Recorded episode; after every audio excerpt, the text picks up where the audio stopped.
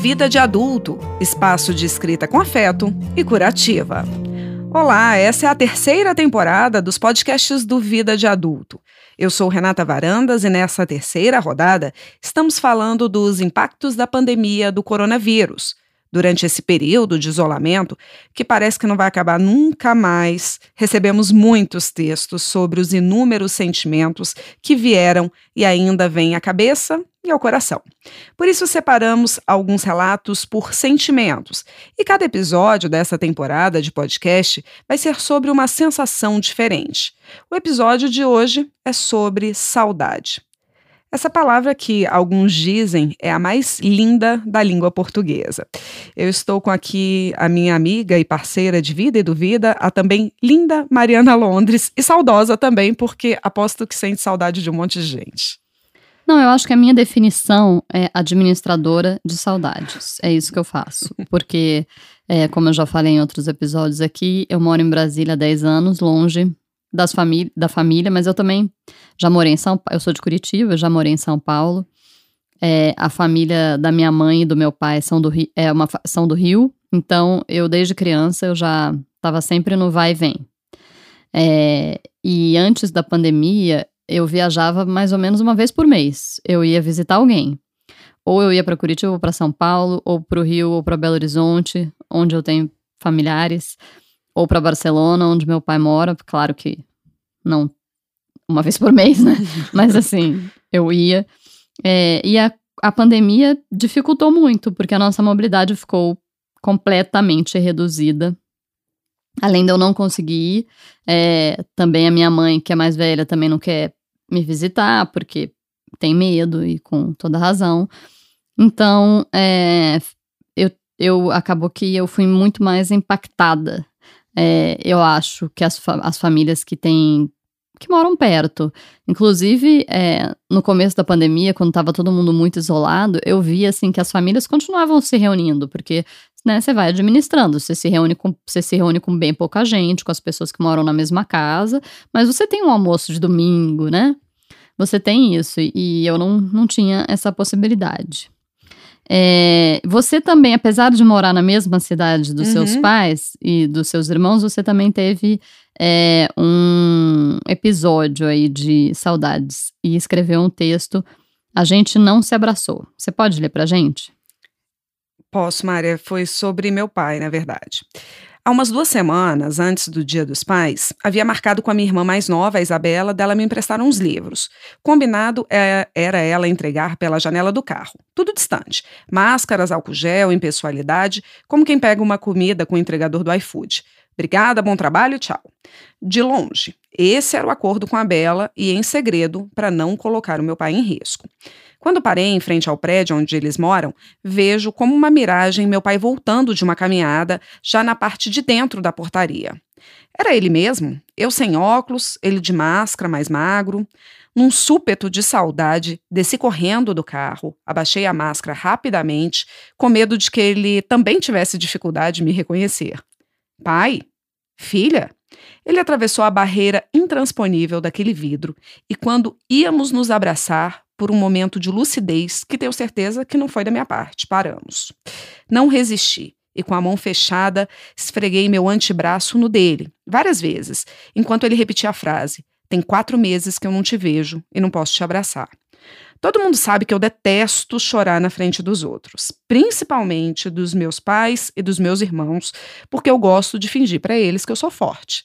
Mas meus olhos me entregaram atrás daquela máscara. Segurei mais ou menos firme e ele me perguntou: Tá tudo bem, minha filha? Sim, os olhos vermelhos por causa da maquiagem. Não poderia chorar ali, porque se eu permitisse que a emoção se desnudasse, meu pai me daria um abraço de consolo. Naquele momento, era tudo que eu queria mas não podia.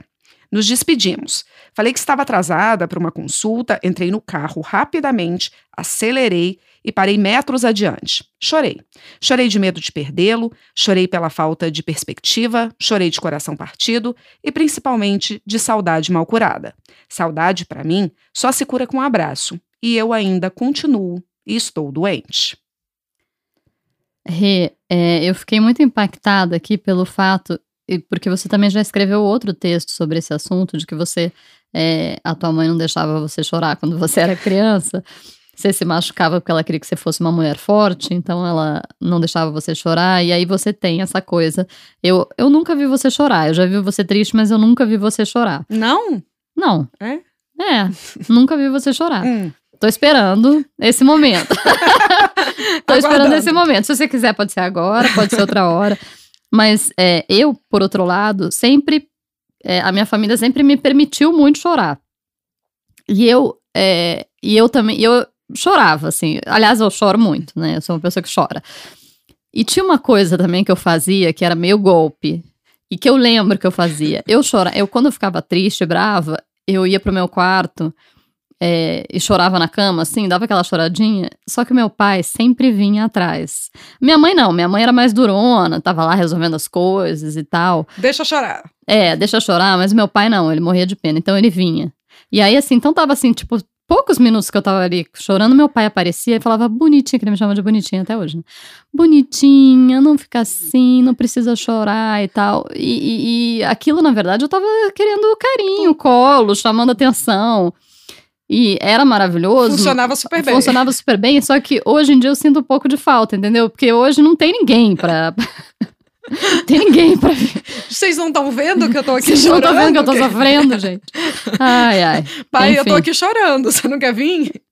Não, tadinho, não posso nem deixar ele ouvir esse podcast, porque senão ele, ele, ele pega um voo. Se- Exatamente. Ele como, pega ele, um voo. como ele já fez. Como ele já fez. Eu posso até contar essa história. É, que é uma história. Eu tava sozinha em São Paulo, morava em São Paulo. E calhou que todo mundo estava muito longe. É, o meu marido estava fazendo uma viagem de trabalho no Oriente Médio sem comunicação, eu não conseguia falar com ele. É, isso a gente não tinha WhatsApp nessa época, então o único jeito de eu falar com ele era ligar e deixar um recado no hotel e ele podia me telefonar de volta, tipo, muito tempo depois. A minha mãe também estava na Europa, que ela estava fazendo um curso, é, e eu morava em São Paulo, eu estava com um bebê.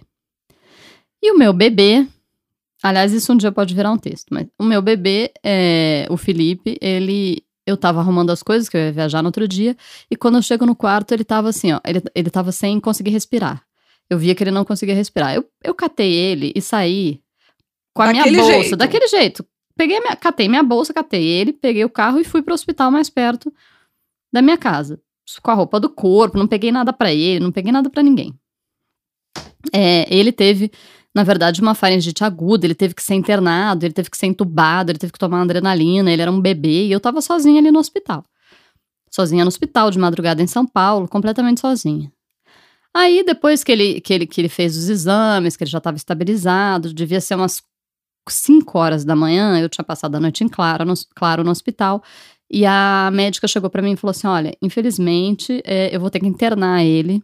é, e, e aquilo me deu um pouco de desespero, porque eu falei: Gente, eu não vou poder ir para casa para trocar de roupa.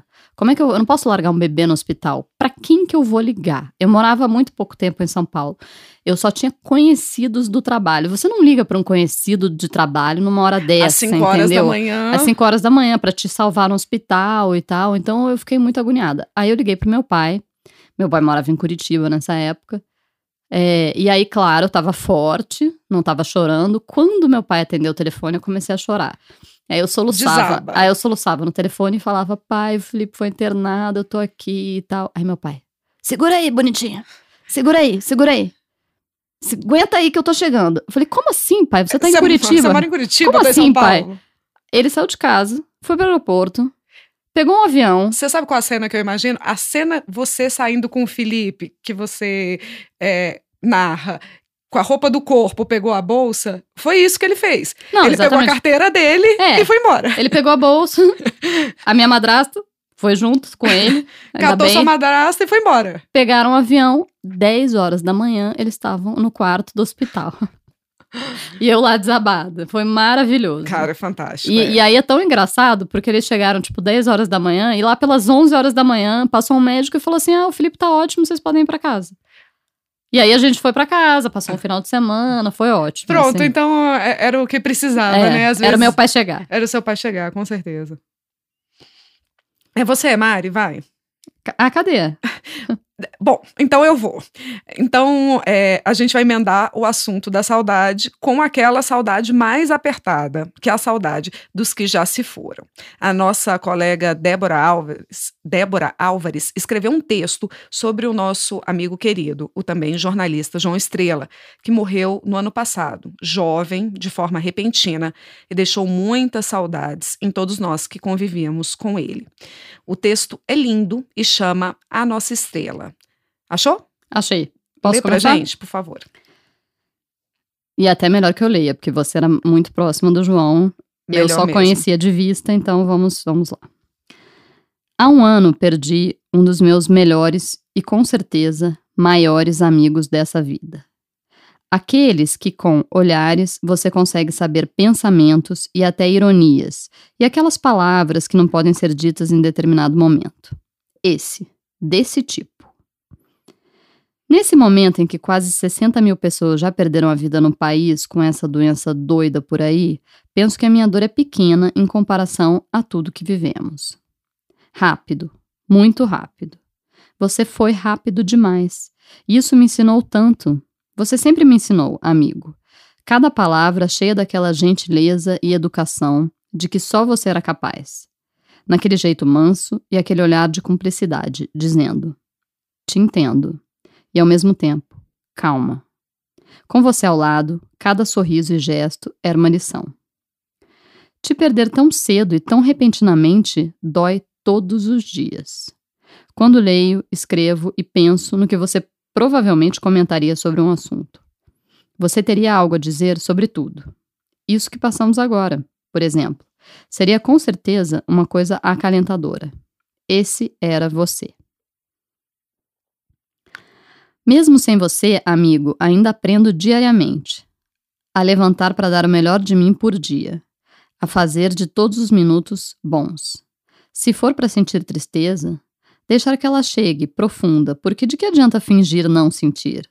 E que passe, e que quando feliz, ser, só ser. É, o João partiu de forma totalmente repentina, e isso que a Débora escreve é muito legal, porque o João sempre tinha alguma coisa para dizer ou alguma coisa para não dizer. E o não dizer também dele falava muito, sabe?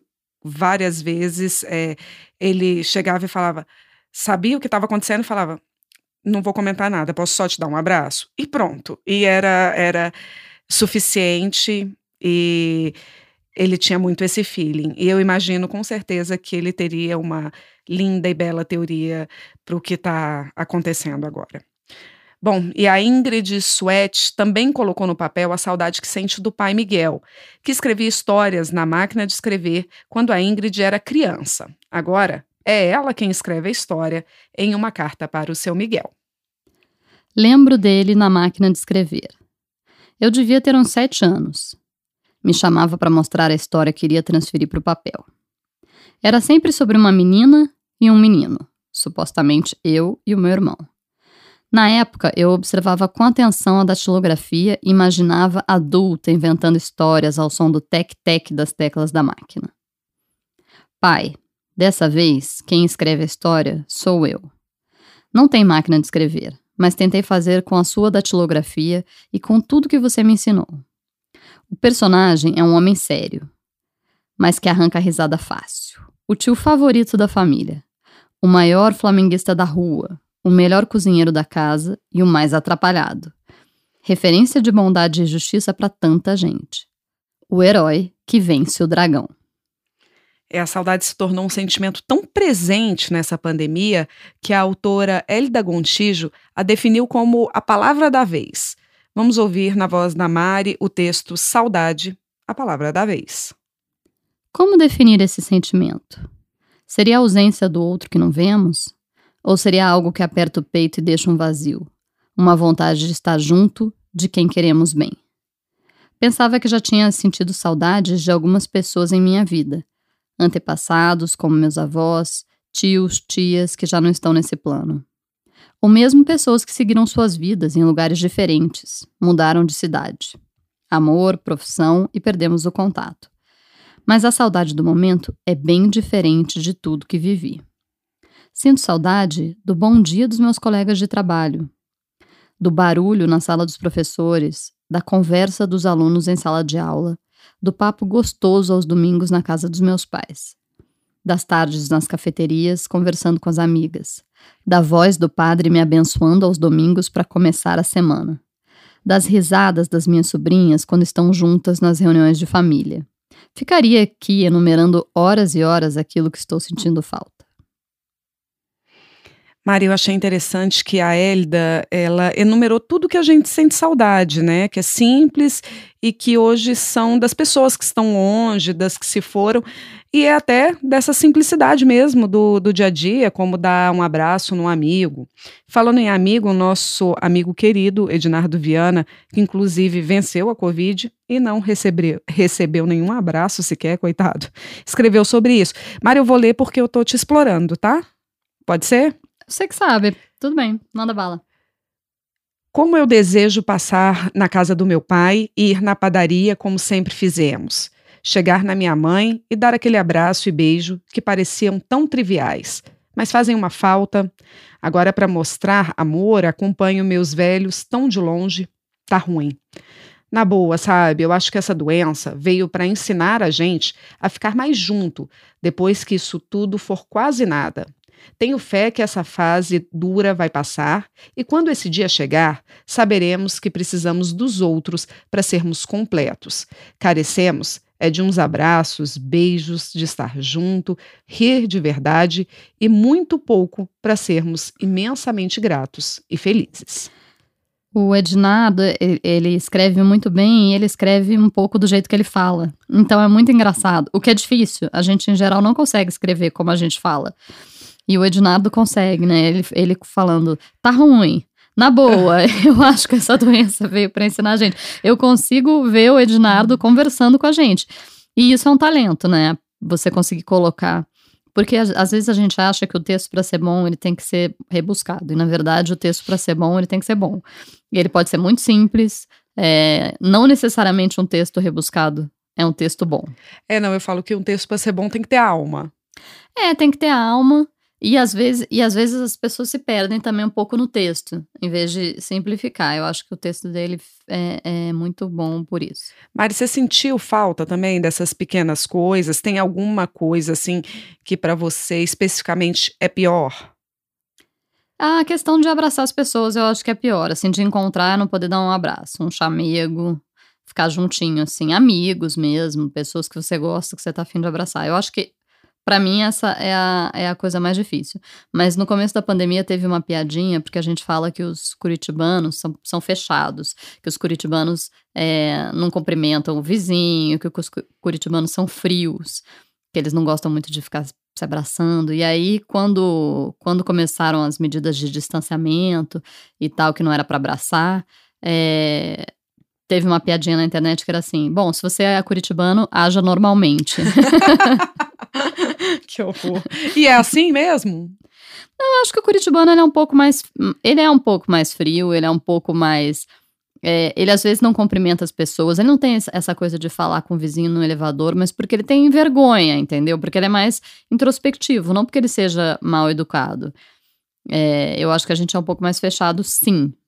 É, e para mim, São Paulo e Brasília, ter morado em São Paulo e Brasília foi muito bom, porque eu vejo que as pessoas são mais abertas e tem esse essa é, são mais abertas. Claro que o curitibano ele também abraça, porque é brasileiro, né? Afinal de contas. Então, é... o próximo passo seu é morar no Nordeste. Aí ah, você vai seria maravilhoso. Total. Agora, por exemplo, essa coisa de carioca, que a família da minha mãe e do meu pai é, é, é são famílias cariocas. É, essa coisa de carioca e de nordestino que eu percebo também, que eu tenho alguns amigos nordestinos. Por exemplo, tá passando. Já tive amigos nordestinos que fizeram isso. Tá passando na, na porta da sua casa num sábado, toca o interfone e fala: Ah, claro. tô por aqui, vamos tomar um café e tal. Imagina, em Curitiba não tem a menor condição. Você tem que. Você não pode chegar na casa das pessoas. Agende assim. com dois meses é, de é, antecedência é, e confirme o compromisso. Tem que ter uma coisa assim de convidar, de é, falar que vai. Tem um, um pouco esse ritual. Que eu também às vezes me perco por ter sido criada por uma família carioca. Então, é, a minha criação teve um foi um pouco mais aberta nesse sentido. Bom, e não foram só as pequenas coisas que despertaram saudades. A Noelle Nobre nos contou no texto A Casa da Infância que ela revisitou a casa onde passou toda a infância dela. Quem nunca revisitou a casa da infância, né? É, eu queria, eu queria, eu amei esse texto da Noelle, já vou falar já logo de cara, porque é, eu as casas da minha infância eu revisito todas as, assim, as horas no meu eu penso muito, tanto na casa que eu morei quando eu era criança em Curitiba, que eu saí com 11 anos, é, quanto a casa da minha bisavó, onde eu passei as minhas férias. Todas as férias de verão passei nessas casas. A casa da minha bisavó eu ainda posso visitar, porque ainda é da família, então de vez em quando eu, eu posso ir lá. E a casa que eu morei na infância, não, foi vendida há muito tempo. É, e eu volto e meia sonho que eu tô entrando nessa casa, que a casa tá diferente, ou que a casa tá igual. Cada vez tem um sonho. E o meu filho, engraçado, também também fala muito da casa da infância dele, que é aqui em Brasília, que a gente não mora mais, e que ele fala que ele sonha com a casa, e que ele às vezes fala que ele tá na casa. A casa era alugada, mas a gente morou cinco anos, assim, um período que para ele foi intenso, assim, de infância. E aí, recentemente, ele falou assim: Mãe, quem será que tá morando na nossa casa? Eu falei: Peraí, que a casa não é nossa, nunca, nunca foi, foi. Não, era alugada. Enfim, então eu acho que a gente tem isso. Vou ler o texto da nossa colaboradora. Não sei o que dizer o que me levou a percorrer num domingo à tarde as ruas da vila onde passei minha infância. A memória daqueles dias resta intacta, rica em detalhes. Da nossa rua, lembro absolutamente todas as casas, e cada família, e cada mãe, e cada pai, e cada filho, e cada filha. Numa rua lá de cima, a casa da Valéria na esquina. Era minha melhor amiga. O que terá sido dela? Em outra rua mais abaixo, a morada dos gêmeos. Faz tempo que não sei dos gêmeos. Ali, a escola classe, tão diferente agora. Tia Leila, será que ainda vive? Uma vez ela me deu um livro chamado O Tesouro Perdido do Gigante Gigantesco. Ainda está na estante. E a nossa casa, finalmente a nossa casa. Era rosa de pastilhas. Hoje é branca. Tinha cerca viva, agora só o portão. E não mais o xixi de macaco, nem o abacateiro, nem a mangueira. Mas a caixinha de correio. Nossa vida era aquela, aquela casa e aquele quintal. Saíamos pouco, não íamos a restaurantes, não fazíamos grandes viagens, não tínhamos roupas nem brinquedos em exagero. Só a mesa redonda era farta em delícias feitas pela minha mãe. Éramos felizes, pelo menos eu era, e a atual rotina pandêmica me remete à simplicidade da infância. Pena não ter quintal. Se tivesse, ia plantar uma horta igual a do meu pai. E assim, porque lembro a posição de cada planta. É tão engraçado né, memória que a gente tem. É, eu tenho uma memória forte da casa do meu avô em Barbacena, que era uma, era uma casa que hoje eu fico olhando, e por sinal eu acho bem duvidoso, duvidoso o gosto da casa na época, porque era uma rua com casas antigas. A da minha bisavó era exatamente do lado, uma casinha antiga. E o meu avô construiu uma casa que tinha colunas greco-romanas na, na, fachada. Então você imagina. O vovô tinha bom gosto. Super. É, e eu achava aquilo super bonito. E, e era toda em mármore, enfim, um, uma coisa totalmente duvidosa, mas na minha cabeça era super legal. E dentro era uma casa. É, bonita, tinha muita, muitas obras de arte, muitos tapetes e tal. E a gente, criança, correndo ali, eu não sei como que ele deixava a gente fazer aquela confusão. E para mim aquela casa era gigantesca, era uma coisa imensa. E quando eu voltei lá, depois que meu avô morreu, aí eu já estava adolescente, e eu voltei adolescente para fase adulta, assim, é, e eu falei, gente, mas essa casa não é imensa, assim, ela não é tudo isso. E nessas colunas que eu falei que tinha, eu lembro que eu passava no meio das colunas, eu e as minhas primas. Não passa meu braço no, no, meio daquelas colunas.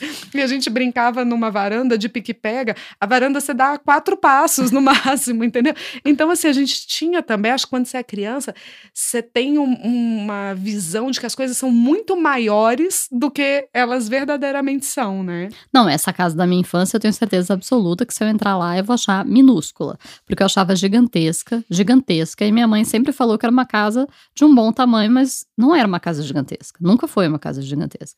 Eu fiquei até triste de ter ido, é, ter voltado na casa que do apagou meu a memória. É, porque aí eu vi que a fachada era brega, que ela não era grande assim. Eu preferia ainda ter a memória de que ela era a casa mais bonita da rua e a maior da rua, sabe? É, a, no texto aqui que a gente leu da Noelle, ela, eu gostei muito desse texto. Ela ela, ela fala das mudanças, né?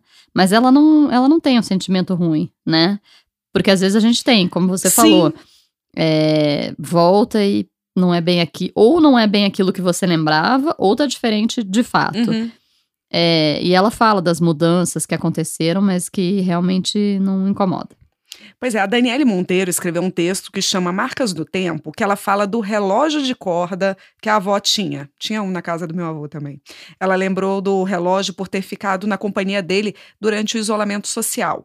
A relação dela com o relógio de corda ficou mais intensa, o que faz, claro, lembrar da avó. Mari, lê um trecho pra gente, por favor. Tudo tinha um cheiro peculiar. A madeira dos móveis, a cristaleira com os pequenos bibelôs a foto que remetia aos anos 30, o paninho de centro sobre a mesa, o vasinho de flor, o chão de taco encerado, cheiro de casa de vó. Minha avó estava sempre sentada em sua cadeira de balanço, perto da porta, acompanhada por um velho relógio vermelho, descascado. Quase sempre o relógio parava por falta de corda, sendo necessário rodar a borboleta que ficava na parte de trás. O triste era quando rodávamos a borboleta errada e o ponteiro que marcava a hora saía do lugar. Pega o telefone. Liga para o 130. O número que informava a hora. Não sei se ainda existe. Hoje, o relógio está na minha casa. Tive a chance de senti-lo no isolamento, compreender as marcas do tempo, a necessidade de sua corda e o vermelho descascado. Ele se tornou conexão entre o que aqui fui e o que sou trouxe a proximidade distante entre minha avó e eu. O relógio tem uma parte viva, a relação que criamos a partir dele. Que bom tê-lo em minha estante e poder ver a corda gasta de tanto girar com esse lindo texto da Daniele, que assina o perfil arroba escrita underline imersiva, nós nos despedimos desse episódio do podcast do Vida de Adulto. Ah, e conta pra gente o que, que você tá achando desse formato de podcast, se tá gostando mais assim, se gosta mais da primeira temporada, que são aqueles textos somente lidos e não comentados, ou se prefere a segunda temporada com os debates sobre um determinado tema. Entra lá no nosso Instagram, que é o underline Vida de Adulto, underline, tudo junto, e conta pra gente, tá? E nessa temporada nós estamos abordando os temas, na verdade, os afetos dos textos enviados durante a pandemia e que estarão no nosso primeiro e-book, Afetos em Quarentena, Escrita Curativa em Tempos de Pandemia. O Vida de Adulto é um espaço organizado por Tassiana Collet, Fabrícia Amu e Juliana Ribeiro. Eu, Renata Varandas e a Mari Londres escrevemos e, pro e produzimos o podcast que é gravado e editado em Brasília, no Duran Studio. Os textos que ouvimos são protegidos pela Lei de Direitos Autorais. Agradecemos a consultoria dos especialistas do escritório Vipicha Advogados.